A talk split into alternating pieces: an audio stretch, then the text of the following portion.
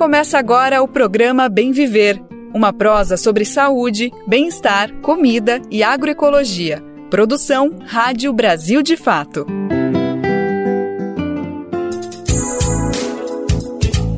E hoje é sexta-feira, dia 16 de fevereiro de 2024. Bora fechar mais uma semana juntos? Tá começando mais uma edição do nosso programa Bem Viver. Nessa semana um pouquinho mais curta, né? Por conta do carnaval. Inclusive, para muita gente ainda não acabou a festa, o que não significa que não é motivo pra gente seguir se atualizando sobre o que, que tá acontecendo no Brasil e no mundo. Inclusive, no programa de hoje, a gente vai falar sobre um assunto super importante que tem muito a ver com carnaval. A gente vai celebrar ninguém mais, ninguém menos que o eterno Pixiguinha, que nos deixou há um pouco mais de 50 anos. Para isso, a gente vai conversar com o talentoso músico Alain Badia, que conhece toda a biografia desse mestre e vai falar vários detalhes pra gente. Bom, eu sou o Lucas Weber e te convido para irmos juntos e juntas nessa boa prosa que está começando agora. Bora saber então quais são os destaques do programa de hoje? Especialistas veem indícios de que Invasão Zero é milícia rural e age fora da lei. De acordo com o estudo, a Amazônia pode chegar a ponto de não retorno até 2050 e acelerar aquecimento global. Concurso unificado. Prazo para pagar taxa de inscrição termina nesta sexta-feira. No Egito, Lula diz que não há explicação sobre o comportamento de Israel em matar mulheres e crianças palestinas. Esses são alguns, mas são vários os destaques do programa de hoje. Bora lá que o programa tá só começando. Então, para abrir o programa de hoje, a gente vai falar de uma data que a gente precisa trazer ela de uma maneira histórica, de uma maneira de ser referendada. Estou falando do dia 17 de fevereiro, que nesse ano cai amanhã, sábado, mas no caso a gente vai fazer uma viagem para 1973. Há 50 anos, 51 anos para ser mais preciso, o Brasil se despedia de um dos maiores, se não o maior compositor da nossa história, e não só compositor, né? Maestro, multi-instrumentista e, por que não, fundador de um dos gêneros mais genuinamente brasileiros. Eu tô falando do Chorinho e de quem eu tô falando, para quem ainda não percebeu, Alfredo da Rocha Viana Filho, muito, mas muito mais conhecido como Pixinguinha, esse grande mestre que nasceu no Rio de Janeiro em 4 de maio de 1897 faz muito tempo aí que ele começou a construir a história da música brasileira, se despediu nem faz tanto tempo, né? 50 anos, o que, que estão 50 anos perante toda essa história que ele construiu, um legado que vai para mais de 500 anos, sem dúvida. E para celebrar um pouquinho da vida desse grande, dessa grande personalidade, desse grande músico, eu tenho o prazer de receber outro grande músico, Alain Abadia, que ele também tem bastante da sua, da sua trajetória dedicada ao Pixinguinha, isso seja tocando, mas também estudando, ele que se dedica à música, não só exercendo a função como músico, mas também como dentro da academia, ele que é especialista em sopros, principalmente no trombone, e aí ele já dialoga bastante com o Pixinguinha, que também era um grande soprador, não sei se tá bom falar assim, né, mas é uma maneira que quem não é da música acaba entendendo, o Alan Badia que tem dois discos lançados, Malungos em 2019 e mais recentemente ano passado e Fé.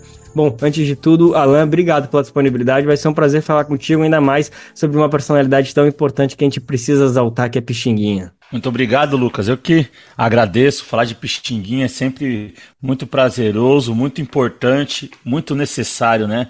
É sempre um grande presente e me sinto muito honrado de falar desse grande mestre. Perfeito, vamos para cima. Querido, me explica uma coisa bem simples, assim, dá para dizer que existiria música brasileira sem Pixinguinha? É um pouco exagero da minha parte trazer essa pergunta, mas eu queria, num exercício de imaginação, como que a gente poderia dizer o que seria dessa música nossa hoje se não existisse esse grande maestro, fundador de grandes caminhos e aberturas de portas? Cara, existir, iria existir, a gente não sabe como, né?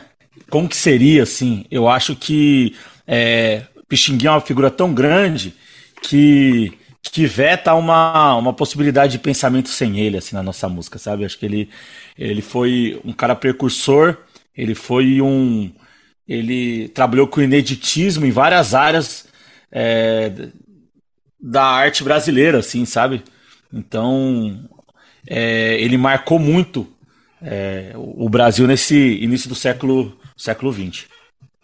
Alan, a gente pode atribuir a ele essa a, a, a, criação, a fundação do Chorinho, assim, ou muitas outras grandes figuras estiveram presentes nesse momento, mas tem muita gente que considera ele como pai desse gênero. É, é exagero colocar ele nesse status? Cara, o Pixinguinha, ele é a figura que ele, ele trouxe toda, toda a herança né, dos chorões do final do século XIX e, e ele sistematizou da maneira que a gente conhece hoje.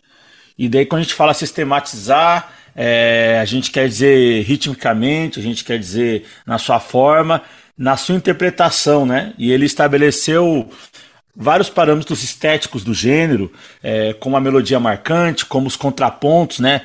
Contrapontos esses que é, ele, ele trouxe de um grande mestre que deu aula para ele, que foi Irineu Batini, Irineu de Almeida. Ele teve aula de contraponto com um grande professor de contraponto, né, da Escola Nacional de Música, que era o Paulo Silva, que foi um grande professor. Então, o Pixinguinha ele estabelece essa, esse lance da, da melodia com contraponto, da forma, é, e não só do choro, né? O Pixinguinha, ele, nesses ineditismos, ele fez parte da formação do samba também.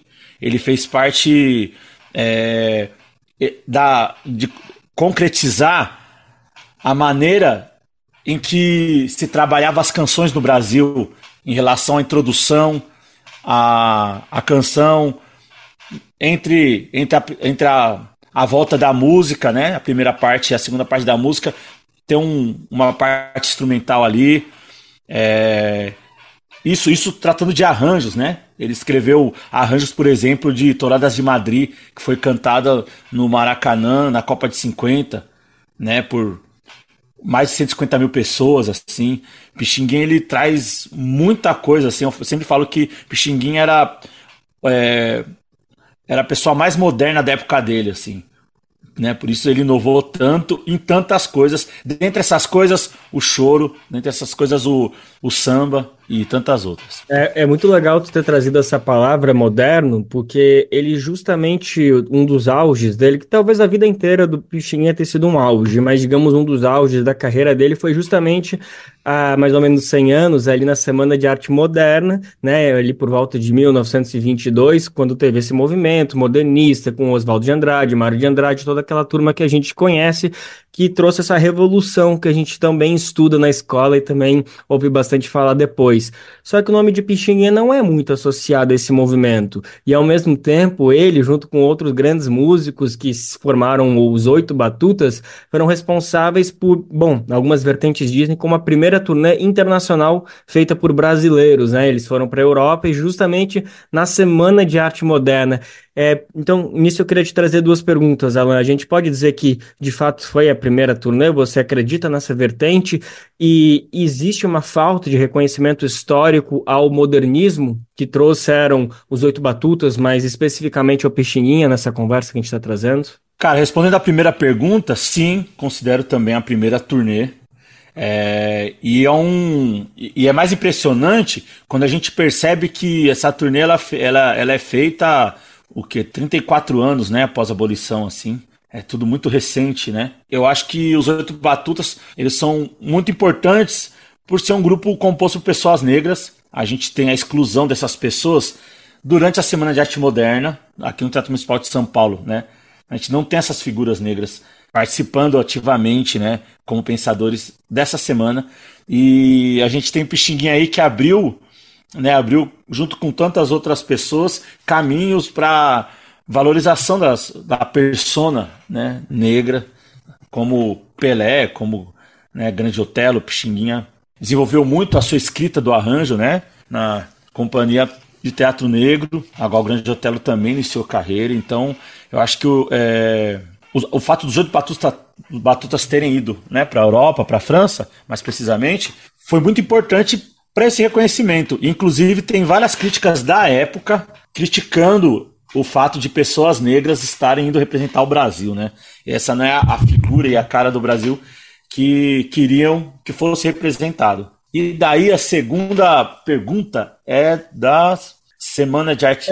É, se falta. Por que que não existe esse. Bom, na verdade, tu acabou já respondendo, trazendo. Que eu imagino que tu vai trazer muito desse racismo estrutural, que obviamente já era presente no país de, de do século passado, mas de por que que Pixinguinha e toda a turma dos Oito Batutas não entrou nesse bojo de serem considerados modernistas, né? Por que que não puderam participar da Semana de Arte Moderna? E eu acho que você já estava respondendo justamente isso, né? Essa falta de reconhecimento à inovação, ao modernismo que o Pixinguinha trazia nas suas composições, por meio do samba, por meio do choro. Exatamente. A gente tem uma dificuldade de enxergar Pixinguinha como uma figura intelectual, né, um cronista da sociedade. Então, e de ver modernidade naquilo. E quando eu falo isso, eu falo inclusive hoje. Né? Hoje em dia, a gente tem uma dificuldade de ver Pixinguinha como um moderno.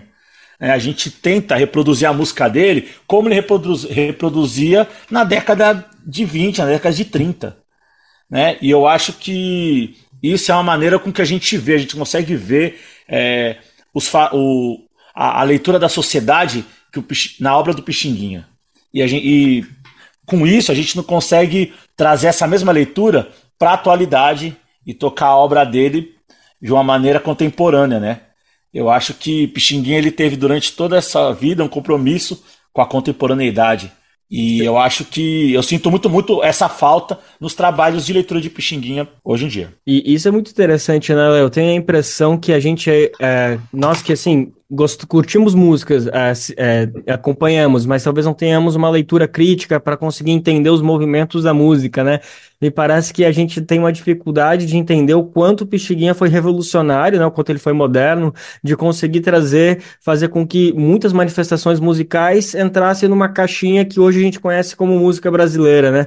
Eu imagino que a gente tem outros grandes artistas que estão fazendo isso hoje, que a gente vai demorar um pouco para reconhecer, mas não existe esse reconhecimento como o Pixinguinha fez uma virada de página, né? Fez com que tudo que existisse já era muito consolidado, mas ele fez com que esses caminhos fossem, digamos, asfaltados e, as, e os outros grandes artistas pudessem beber das inspirações dele para poder, enfim, gerar novos ritmos, gerar novas canções, novas formas de compor, mas não existe esse reconhecimento como um, um fundador de pilares, né, de pilastras que hoje a gente vê como música brasileira. Exatamente. Eu acho que é uma estratégia do racismo a gente fotografar uma determinada época e trazer que a tradição é somente aquilo, sabe?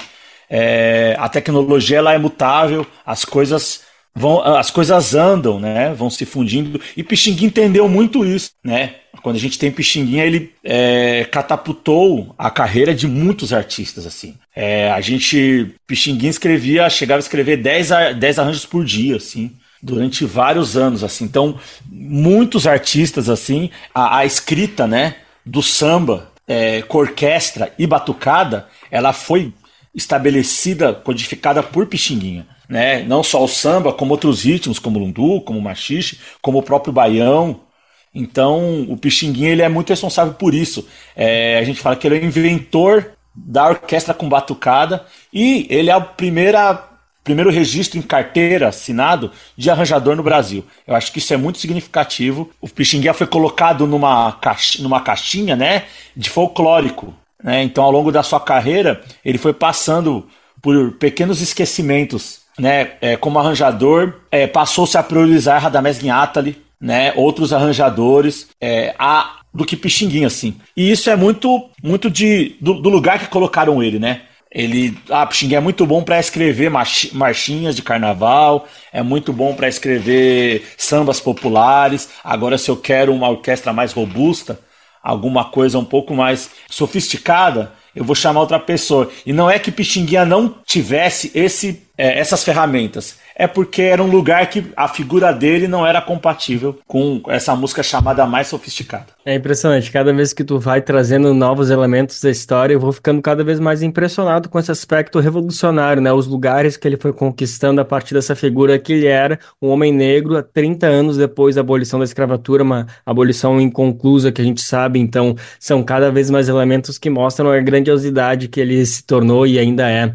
Alan, a gente poderia falar muito mais, eu estou deixando de fora aqui umas 10 perguntas que eu já tinha preparado, mais 10 que eu formulei agora só te ouvindo, mas infelizmente nosso tempo é curto e para acabar eu queria te fazer dois pedidos. Primeiro que tu falasse um pouquinho uh, de como a gente pode te conhecer mais, falar um pouquinho de como a gente pode encontrar mais do trabalho de Alan Abadia e também pede uma música do Pixiguinha para a gente fechar essa, essa nossa conversa, por favor. Vocês podem acompanhar meu trabalho nas redes sociais, né? Então, todas as plataformas digitais também, vocês encontram os meus discos. Nas redes sociais eu divulgo os próximos shows, né, os projetos em que trabalho e as pesquisas também, divulgando muito conteúdo histórico sobre essas figuras que eu tanto gosto de pesquisar e que me formaram como cidadão, como intelectual, como músico, né? Figuras como Pixinguinha. Vou escolher a música chamada Ingênuo. Era a melodia que Pixinguinha mais gostava. E ele entregou essa melodia para o Paulo César Pinheiro colocar uma letra. E o Paulo César Pinheiro letrou essa música. Tem uma história super comovente, assim, porque após a morte de Pixinguinha, antes da morte dele, o Pixinguinha tinha entregado uma caixa para o Paulo César Pinheiro letrar mais algumas canções de tanto que ele gostou. E após a morte do Pixinguinha, o Paulo César Pinheiro falou que ele foi como se desligasse a inspiração dele, assim, ele não conseguiu mais letrar nenhuma obra do Pixinguinha pela, pela relação que eles tinham. Então acho Acho muito, muito linda que é a música que o Pixinguinha mais gostava e que ele deu pro próprio Paulo César Pedro né, fazer uma letra esse fato histórico aí, então, ao som de Ingênuo, a gente encerra essa entrevista celebrando a vida e obra de Pixinguinha. Agora, nesse sábado, 17 de fevereiro, se completou 51 anos que a gente se despediu desse grande compositor, maestro, fundador da música brasileira, porque não Pixinguinha. A gente conversou e celebrou a vida de Pixinguinha com Alain Badia, que é um pesquisador, multi-instrumentista, também soprista, assim como Pixinguinha, que se dedica muito a falar sobre a vida desse grande compositor. Então, vida longa a a Pixinguinha. E quem quiser saber mais sobre Alain Abadia, pode procurar nas redes sociais, Alain Abadia com dois L's, Alain, e Abadia também com dois B's. Procura lá que vai saber muito mais sobre esses fatos curiosos de Pixinguinha, sobre o trabalho dele, enfim, sobre a música brasileira Vida Longa.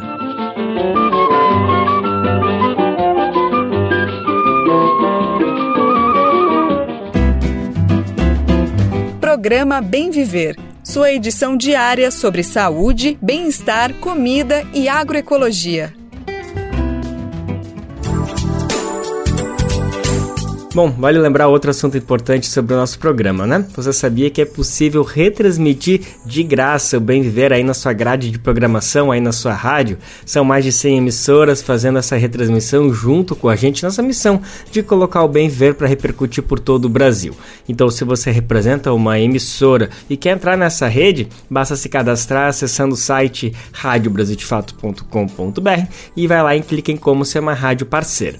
E não se esquece também que a gente está nas principais plataformas de podcast. Dá para ouvir o programa também no seu tempo, a hora que você quiser. Lá no site do Brasil de Fato fica tudo salvo. Mas se você gosta de um de escutar nas suas plataformas de podcast, acesse o Spotify, Deezer, iTunes e Google Podcast, que o Bem Viver tá todo dia lá. Brasil de Fato uma visão popular do Brasil e do mundo. Leia e ouça as informações que mais interessam no seu dia política, economia, direitos humanos, cotidiano, saúde e cultura tratados com pluralidade e diversidade. Jornalistas, articulistas e movimentos populares reunidos em um só veículo. Esse é o Brasil de Fato. Conteúdos em texto, áudio e vídeo que informam e contribuem na luta por uma sociedade mais justa e fraterna. Quer ficar por dentro? Então acesse brasildefato.com.br.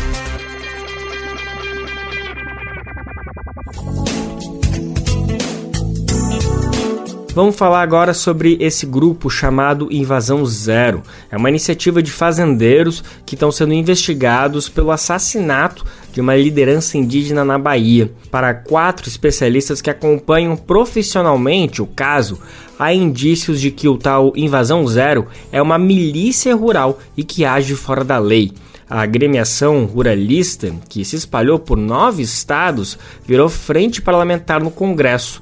A gente vai entender um pouquinho mais sobre esse assunto e a versão do Invasão Zero para sua atuação na reportagem de Murilo Pajola. O grupo ruralista Invasão Zero é investigado pela Polícia Civil na Bahia por envolvimento na morte de Maria de Fátima Muniz Pataxó, a nega Pataxó. Esse grupo foi criado por fazendeiros e é conhecido por desfazer ocupações de terras sem respaldo em decisões judiciais na Bahia. A líder indígena foi assassinada a tiros no domingo, dia 21, durante o que sobreviventes descreveram como uma caçada aos indígenas. A ação teria sido protagonizada pela PM e por fazendeiros, em uma tática semelhante à de milícias rurais armadas, como ocorre, por exemplo, no Mato Grosso do Sul e em Rondônia. Segundo a Secretaria de Segurança Pública da Bahia, o ataque, que também deixou indígenas feridos, partiu do Invasão Zero.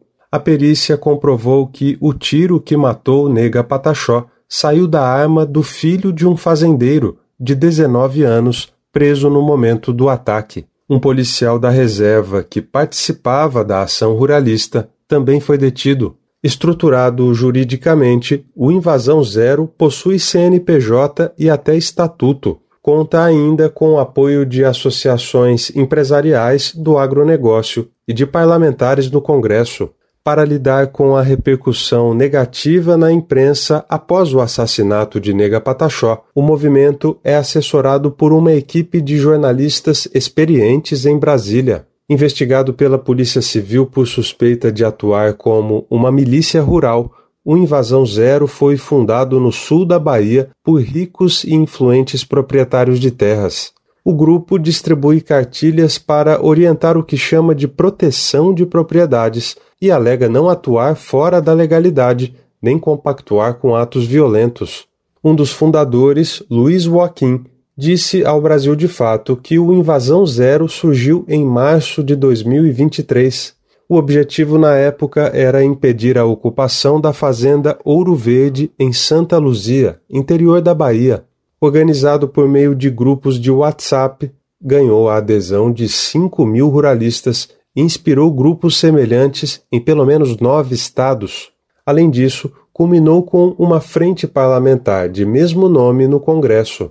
Em abril, o Brasil de Fato reportou que integrantes do Invasão Zero, junto com PMs, cercaram famílias do movimento dos trabalhadores rurais sem terra no interior da Bahia. A hostilidade ocorreu em uma área destinada à reforma agrária. Após ganhar notoriedade por se opor a ocupações indígenas, durante a CPI da FUNAI em 2017, Joaquim foi candidato a deputado federal pelo MDB em 2018, e não foi eleito. Em 2016, ele já tinha concorrido ao cargo de vice-prefeito de Ilhéus pelo PSB. Nos bastidores, fontes do Brasil de Fato na Bahia afirmam que o movimento também é coordenado pela empresária Dida Souza, filha de Oswaldo Souza. Souza é um político da Bahia que foi deputado constituinte, com passagens pelos antigos partidos UDN, Arena e PFL. No Congresso, políticos ruralistas inspiraram-se no nome do grupo baiano e criaram a Frente Parlamentar Invasão Zero. O lançamento foi feito em outubro de 2023 e contou com a presença do ex-presidente Jair Bolsonaro. A frente é presidida pelo deputado federal Luciano Zucco, do Republicanos, e tem como relações institucionais o deputado federal Pedro Lupion, do PP. Ex-ministro de Bolsonaro, Ricardo Salles, do PL, é o primeiro vice-presidente do grupo.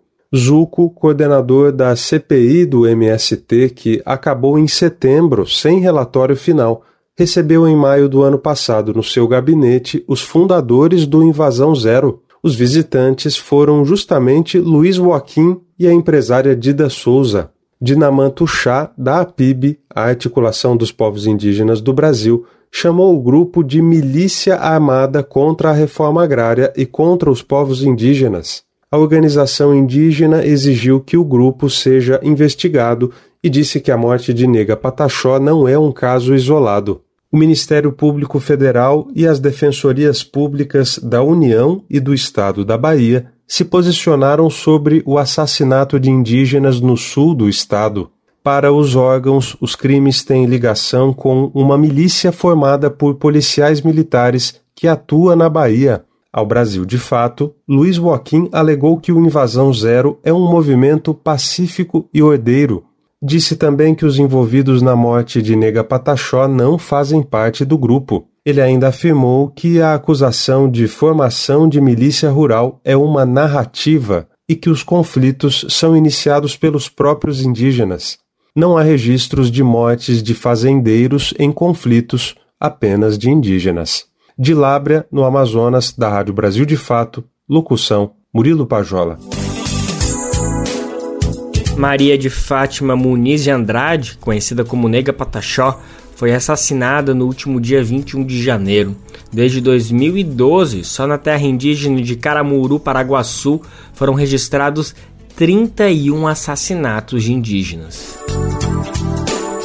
Bora falar um assunto que atinge o Brasil, mas não é só aqui não. É o planeta inteiro que precisa discutir essa questão, que são os incêndios florestais. Sobre esse assunto, o Brasil já registrou uma quantidade de focos 64% maior do que no mesmo período do ano passado. Isso mesmo, só nesses um mês e meio que a gente já passou desse ano, a gente já tem esse número muito preocupante. O dado foi apresentado pelo INPE, que é o Instituto Nacional de Pesquisas Espaciais. O Mato Grosso é o estado que lidera em números de foco de incêndio. Depois vem Roraima, Pará e Maranhão. Vamos saber os detalhes? Quem vai contar pra gente é o repórter Gabriel Correia, da Rádio Agência Nacional. Mato Grosso é o estado que lidera o número de queimadas no país desde o início de 2024. E apesar das chuvas, os focos de incêndio registrados já são quase o dobro do mesmo período do ano passado. Dados do Instituto Nacional de Pesquisas Espaciais mostram que em Mato Grosso, de janeiro até esta semana, foram contabilizados 1.068 focos de incêndio. Outros três estados com maior número de queimadas neste ano são Roraima, Pará e Maranhão. Maranhão. Ao todo, o Brasil acumula uma quantidade de focos 64% maior que no mesmo período do ano passado, de acordo com dados do INPE. Cáceres, cidade do Mato Grosso, na fronteira com a Bolívia, por exemplo, é o quarto município do país com maior quantidade de focos neste ano. Foram registrados 125 casos. Mas essa situação de queimadas contrasta com as fortes chuvas recentes que provocaram alagamentos em diversos bairros da cidade no último dia 10. A prefeitura decretou situação de emergência por causa dos estragos que afetam diretamente cerca de 7 mil famílias. Segundo o relatório técnico da Defesa Civil de Cáceres, o volume acumulado de chuva ultrapassou os 200 milímetros. O documento também aponta impacto nas redes de comunicação, fornecimento de energia e danos materiais em pelo menos 100 residências. De acordo com a Prefeitura, as ações se concentram hoje na arrecadação e distribuição de alimentos, colchões, água potável e produtos de higiene. O governo de Mato Grosso disponibilizou a estrutura de uma escola escola técnica para o município transformar o espaço em um centro de recebimento de doações e abrigo. Da Rádio Nacional em São Luís, Gabriel Correa. A Amazônia pode chegar ao chamado ponto de não retorno, isso até 2050, de acordo com um estudo. Como consequência desse cenário que já é catastrófico, a gente pode ver uma aceleração do aquecimento global. A pesquisa foi feita por brasileiros da revista Nature, que diz que o ritmo de devastação das últimas décadas pode levar a um colapso parcial do bioma e, com certeza, consequentemente, do mundo inteiro. A gente não pode pensar num planeta Terra sem uma Amazônia de pé. Bom, mas vamos entender melhor que, que história é essa de ponto de não retorno e se alguma coisa pode ser feita, né? Quem vai contar pra gente é Murilo Pajola. Um estudo publicado na revista Nature nesta semana, liderado por cientistas brasileiros, alerta que a Amazônia pode atingir o ponto de não retorno até 2050. Assim, o ritmo de degradação das últimas décadas terá levado ao colapso parcial ou total da floresta. Entre as possíveis consequências, os pesquisadores apontam para a aceleração do aquecimento global. As conclusões estão no estudo conduzido por Marina Irota e Bernardo Flores, da Universidade Federal de Santa Catarina, o trabalho contou com colaboradores do Brasil, Europa e Estados Unidos. Em declaração divulgada pelo Instituto Serra Pilheira, que financiou a pesquisa, Flores explicou o que é o chamado ponto de não retorno. Nas palavras dele, se trata de um ponto a partir do qual o sistema se retroalimenta numa aceleração de perda de florestas e então se perde também o controle.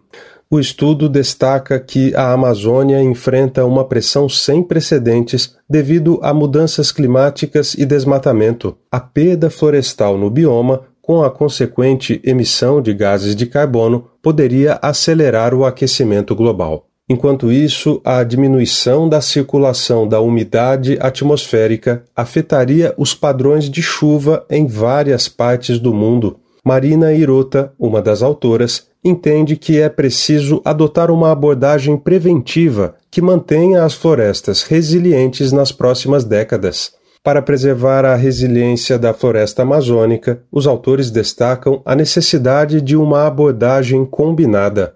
Isso inclui esforços locais para deter o desmatamento e promover a restauração da mata, juntamente com iniciativas globais para reduzir as emissões de gases de efeito estufa. Os cientistas explicam que, em alguns casos, a floresta pode se recuperar, mas permanece presa em um estado degradado, dominada por plantas oportunistas como cipós ou bambus. Eles alertam, por outro lado, que em outras situações a floresta não se recupera mais e persiste presa em estado de vegetação aberta e com incêndios recorrentes. Os pesquisadores brasileiros lideraram o estudo ao longo de três anos no âmbito dos esforços do Science Panel for the Amazon. Essa iniciativa global reuniu cientistas para fornecer as informações mais recentes sobre a Amazônia. Dos 24 autores do artigo, 14 são brasileiros, incluindo Flores e Irota, com colaboração de outros vinculados ao Serra Pilheira, financiador da pesquisa. O Instituto, fundado em 2017, é uma organização sem fins lucrativos. De acordo com a entidade, são apoiados 300 projetos científicos e de comunicação com um investimento superior a 90 milhões de reais. De Lábrea, no Amazonas, da Rádio Brasil de Fato, locução Murilo Pajola. A ABJD é a Associação Brasileira de Juristas pela Democracia. Defende o Estado democrático de direito, a presunção de inocência, o devido processo legal e o acesso à justiça. A ABJD é a única organização do Brasil que reúne todas as categorias de juristas do estudante à juíza, da servidora do sistema de justiça ao defensor público. Juristas democráticos são essenciais para evitar retrocessos e avançar nos direitos e garantias.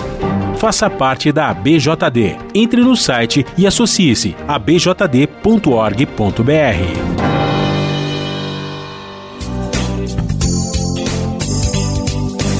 Vamos falar um pouquinho de política internacional, mas que diz respeito 100% ao que está acontecendo no Brasil? Bom, o presidente Lula fez um pronunciamento sobre o conflito entre Israel e o povo palestino. Ele está em visita na África, hoje está se dirigindo à Etiópia, mas ontem ele esteve no Egito e por lá ele criticou a ONU, a Organização das Nações Unidas, e condenou Israel pelos ataques em Gaza. Ele disse que não há explicação para o comportamento de Israel em matar crianças e mulheres. Lula também lamentou que instituições como a ONU não funcionem quando justamente deveriam ajudar a resolver problemas como esse.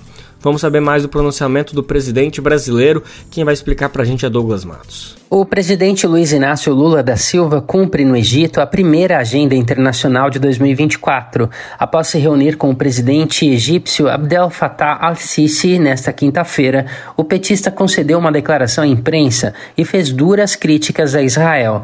A fala de Lula ocorreu no contexto da escalada dos ataques do país comandado pelo primeiro-ministro de extrema-direita Benjamin Netanyahu contra o povo palestino. O Brasil foi um país que condenou de forma veemente a posição do Hamas no ataque a Israel e ao sequestro de centenas de pessoas. E nós condenamos e chamamos o ato de ato terrorista. Mas não tem nenhuma explicação o comportamento do Israel, a pretexto de derrotar o Hamas, está matando mulheres e crianças coisa jamais vista em qualquer guerra, sabe, que eu tenha conhecimento. Nos últimos dias, Israel promoveu mais ofensivas à cidade de Rafah, na fronteira com o Egito, onde estão abrigados 1 milhão e 400 mil palestinos, muitos deles refugiados.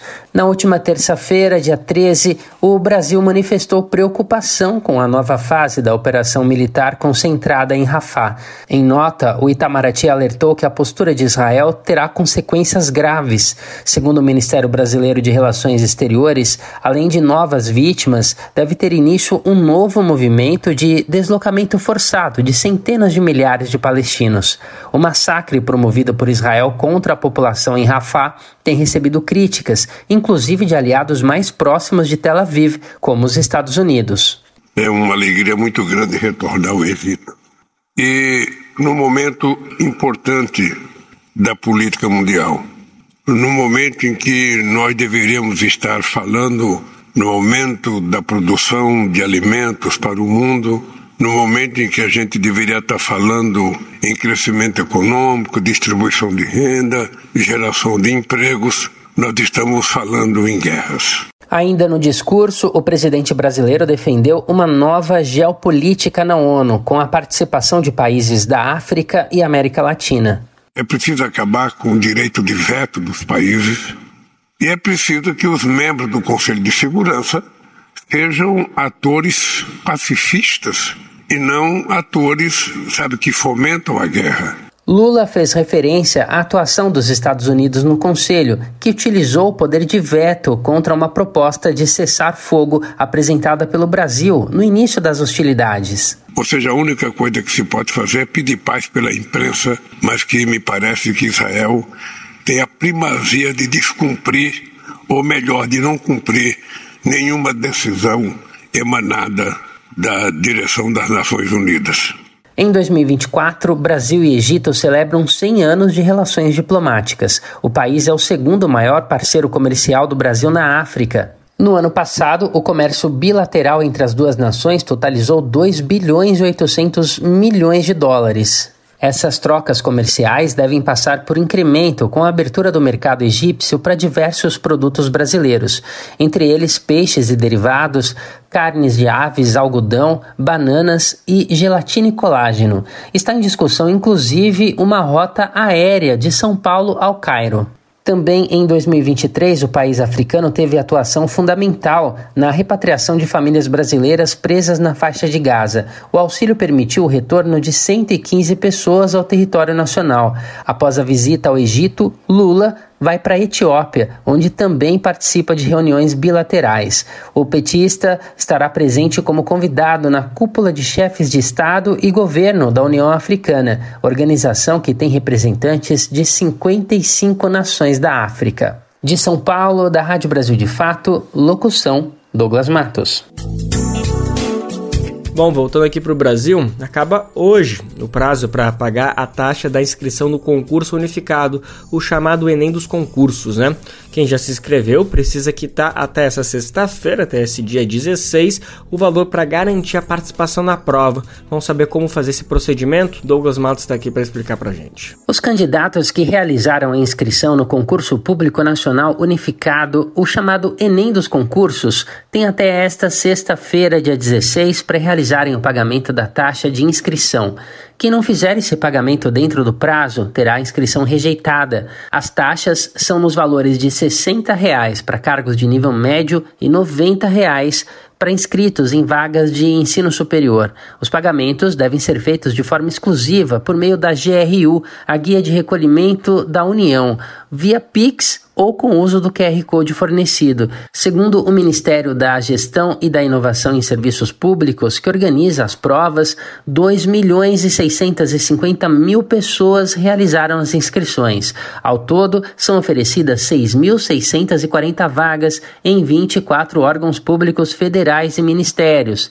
As vagas foram divididas em oito blocos temáticos. Os candidatos inscritos poderão concorrer a diferentes vagas dentro do mesmo bloco. Cada pessoa, ao realizar as inscrições, escolheu as vagas para as quais o perfil é adequado, com ordem de preferência. As provas do concurso unificado ocorrem no dia 5 de maio, um domingo. Todos os candidatos devem realizar os testes em duas etapas no mesmo dia. Uma parte das provas será aplicada pela manhã e a outra durante a tarde. Os exames serão realizados em 220 cidades espalhadas por todos os estados do país e também no Distrito Federal. O local da prova foi indicado no momento da realização da inscrição. O prazo terminou no último dia 9, antes do carnaval. De São Paulo, da Rádio Brasil de Fato, locução Douglas Matos. Agora um assunto não muito grato, mas a notícia é boa. Vamos falar sobre o imposto de renda de 2024. Calma, ainda não estou falando das datas. É uma notícia boa que o governo Lula garantiu que quem ganha até dois salários mínimos vai estar tá isento da cobrança esse ano, né? Vamos saber como isso vai funcionar, se é o seu caso ou não, o que, que a gente precisa saber sobre essa boa notícia. Quem vai contar pra gente é Renato Ribeiro, da Rádio Agência Nacional. Passado o carnaval, começa a contagem regressiva para a declaração do imposto de renda. O prazo do fisco começa em 15 de março e vai até 31 de maio. Então, o contribuinte tem 30 dias para juntar toda a documentação e não deixar tudo para a última hora. Quem não enviar até o fim do prazo recebe multa pela falta ou pelo atraso. Além disso, é importante também ter cuidado com as informações e documentos declarados. Qualquer coisa errada pode levar para a malha fina. Devem declarar, por exemplo, pessoas físicas que receberam rendimentos tributáveis acima de R$ 28.559 no ano passado, ainda precisam ser informadas as movimentações sobre bitcoins e outros criptoativos. A novidade deste ano é que quem recebe até R$ 2.824 por mês está isento de declarar. A medida beneficia 16 milhões de brasileiros. Já os empregadores têm até o dia 29 de fevereiro para entregar os informes de rendimentos dos funcionários. A data vale também para instituições financeiras e corretoras de valores que devem enviar o documento com as aplicações financeiras dos clientes. Se tiver alguma dúvida, basta acessar o site gov.br barra Receita Federal ou mesmo consultar um profissional da contabilidade. Da Rádio Nacional, em Brasília, Renato Ribeiro. Vamos seguir falando sobre imposto, mas agora o foco são pessoas jurídicas, os PJ, né? É que a Controladoria Geral da União divulgou detalhes de isenções de tributos federais concedidas a empresas durante o ano de 2021.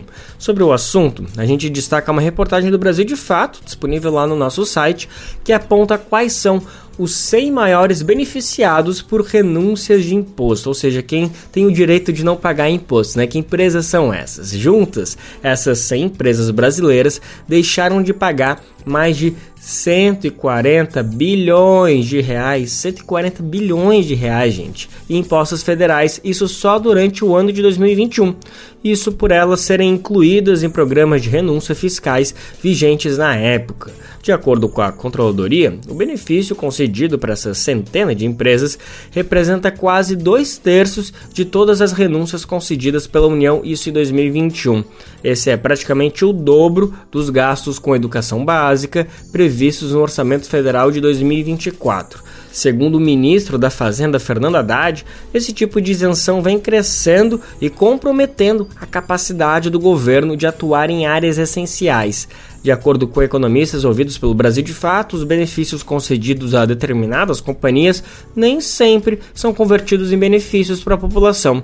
Bom, eu sei que são muitos números, é uma informação complexa, mas ela diz respeito diretamente ao nosso cotidiano, à nossa capacidade de desenvolver um país melhor. Então, se você quiser saber quais são essas 100 empresas, as maiores beneficiadas por renúncias fiscais, tá lá no nosso site do Brasil de Fato, você pode procurar a notícia que tem todos os detalhes e as análises importantes para entender o impacto disso na nossa vida. Vai lá em brasildefato.com.br. E o programa Desenrola Brasil, olha só, tá com uma nova parceria agora com uma empresa bem famosa de análise de crédito, a tal da Serasa, né?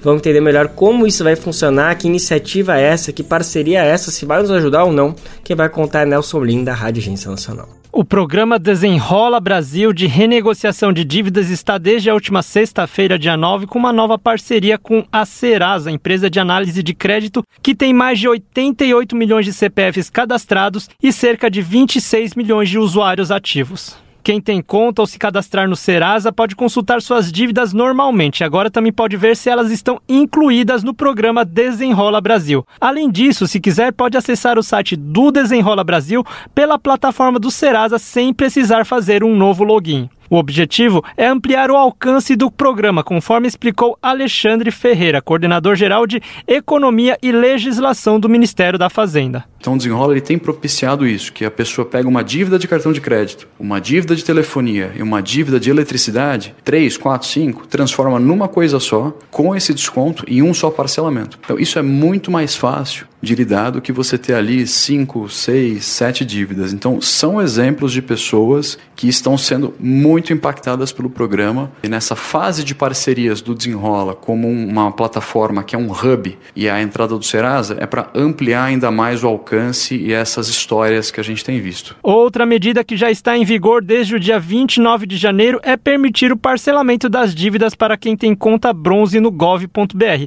que é aquela modalidade de conta em que o usuário não não informa seus dados bancários. Novas parcerias com outras empresas de proteção de crédito ou bancos também podem ocorrer nessa reta final do programa, de acordo com Alexandre Ferreira. Até agora, mais de 12 milhões de brasileiros aderiram ao programa e o total de dívidas renegociadas já alcançou os 35 bilhões de reais. O prazo para a participação do programa Desenrola Brasil vai até o dia 31 de março. Para acessar, o site é desenrola.gov.br. Da Rádio Nacional em São Paulo, Nelson Lim. Uma meta nítida de estimular a economia com igualdade social e equilíbrio ambiental, o governo Lula investiu 81% mais em 2023 do que no ano anterior.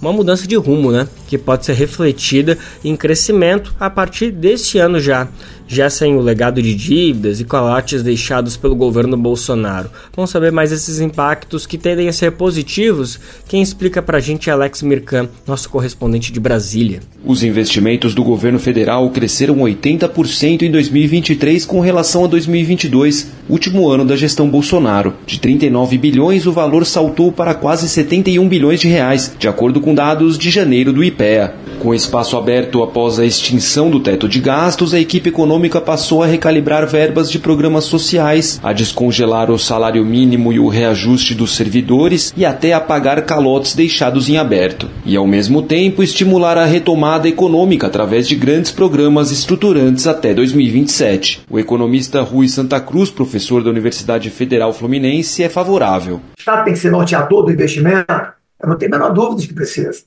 a gente deixar o mercado decidir, nós vamos continuar nos arrastando, andando de lado para sempre. Você tem que ter o Estado fazendo isso. Aí, vamos ver se esse PAC vai ser melhor sucedido. Né? É, o valor é altíssimo, né? 1,7 trilhões, é, aplicado dessa maneira, dessa vez um pouco mais focado, né? em setores que a gente realmente, enfim, que só aponta agora, né? que é energia limpa, meio ambiente, inovação e infraestrutura. O programa de aceleração do crescimento tem metas ambiciosas e a missão de superar suas duas versões anteriores, com maior precisão e eficiência dos investimentos. O governo reservou 55 bilhões de reais ao programa apenas este ano, numa frente que se soma ao plano de transição energética e a um novo plano para a política industrial. Um roteiro aprovado por Antônio Correia de Lacerda, diretor do Departamento de Economia da PUC de São Paulo.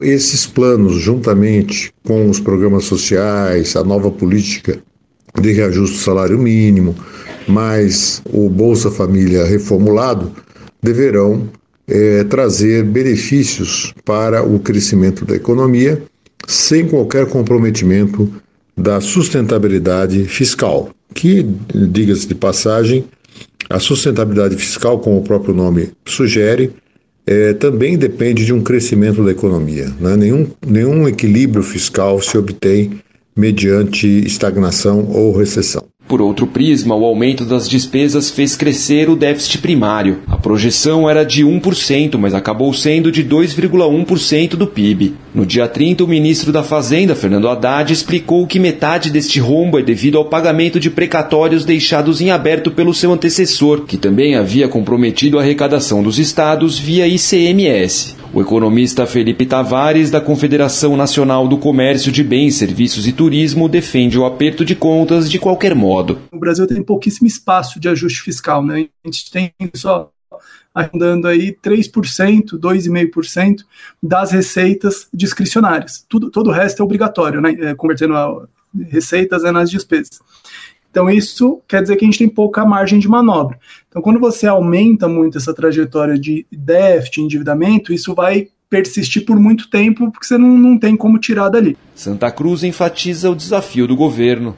O número do, do, do, do déficit público veio alto, a gente tem que considerar, o Haddad tem razão, boa parte foi trazendo de fora do armário e botando para fora aquele monte de esqueleto lá do Bolsonaro, inclusive os precatórios, né? da eventual queda em arrecadação e algumas coisas que ele não conseguiu negociar no Congresso, tá certo?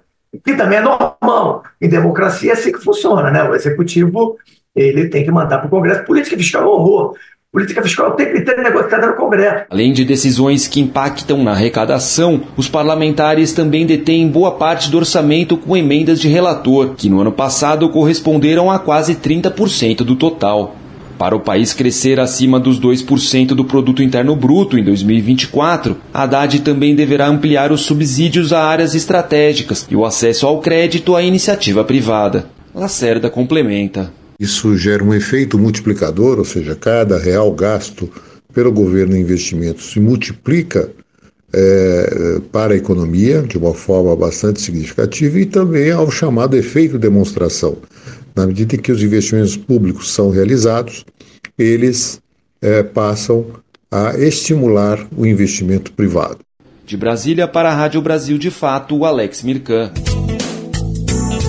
para ninguém esquecer, a gente tem um encontro marcado é de segunda a sexta-feira, sempre às 11 horas da manhã. Esse é o nosso Bem Viver. Você pode acompanhar pela rádio, pela Rádio Brasil Atual, aqui em São Paulo, 98,9 FM, mas pelo mundo inteiro, a qualquer momento a gente está na internet, por meio da nossa rádio web, no site radiobrasildefato.com.br e também nesse mesmo site você encontra todas as edições do Bem Viver. Toda vez que o programa vai ao ar, logo depois a gente já sobe ele no nosso site e disponibiliza para quem quiser acompanhar a hora que quiser.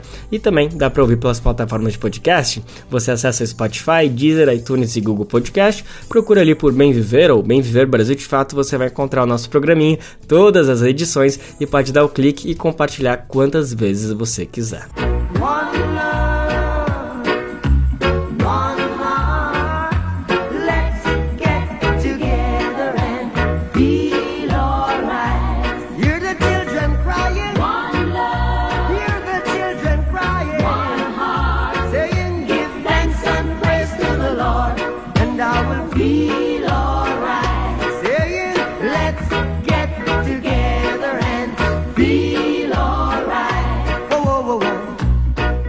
Vamos agora com uma dica de cinema sem spoiler. É que entrou em cartaz no Brasil o filme biográfico Bob Marley One Love.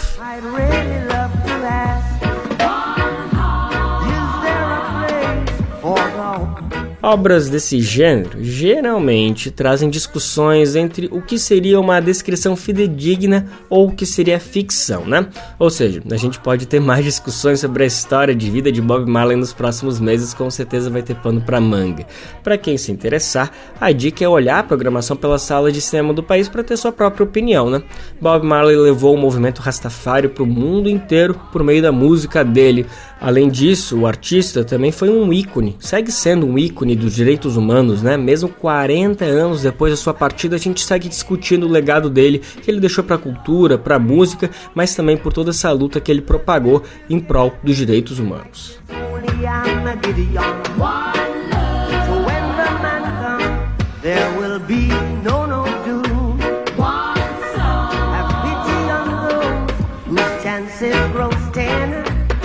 There ain't no hiding place from the Father of creation.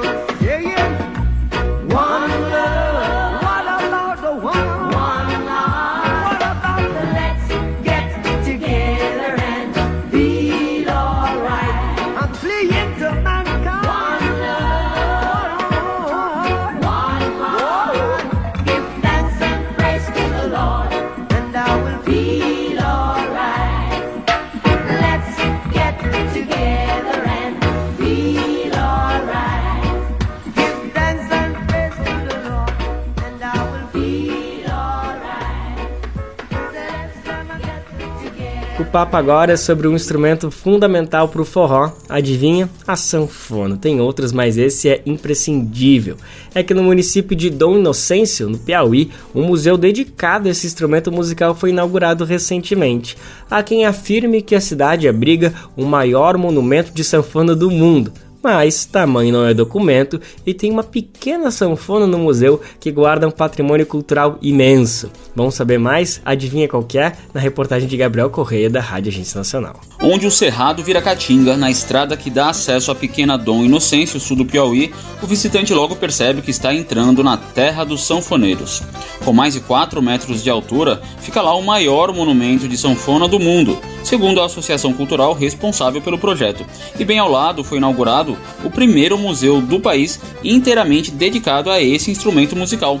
O Museu da Sanfona levou dois anos para ficar pronto. São oito galerias com dezenas de instrumentos doados por colecionadores e que pertenceram a músicos como Raimundo do Mundico e Mestre Camarão, explica o idealizador Sandrinho do Acordeon. Nós temos sanfonas e sanfoneiros que deram contribuição gigantesca para o fortalecimento da, da cultura da sanfona aqui na região, como Raimundo do Mundico, que foi um divisor de águas assim, na, na história da sanfona, porque foi um cara que tocou de forma mais clássica, né, de camarão, então assim, foi um cara que foi muito importante assim para a questão de, de, profissionalizar os sanfoneiros, né. A peça mais importante, porém, é uma pequena sanfona de oito baixos que pertenceu a ninguém mais, ninguém menos que ao lendário Januário, pai de Luiz Gonzaga, o rei do Baião. Luiz, respeita Januário, Luiz, respeita Januário. A cidade de Dom Inocêncio, terra do músico Gilberto Dias, tem um sanfoneiro para cada 35 moradores, segundo o idealizador do museu. Uma tradição que começou em 1910, com Júlio Dias, primeiro sanfoneiro da região.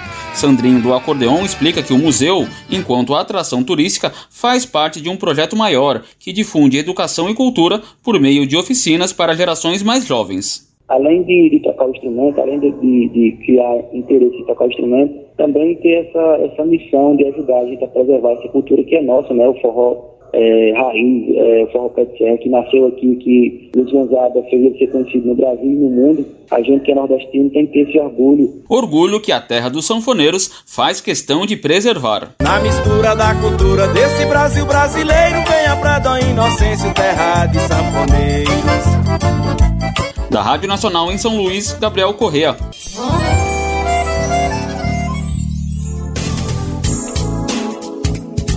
Além de ser a terra dos sanfoneiros, Dom Inocêncio também é conhecida por ser a terra dos bodes.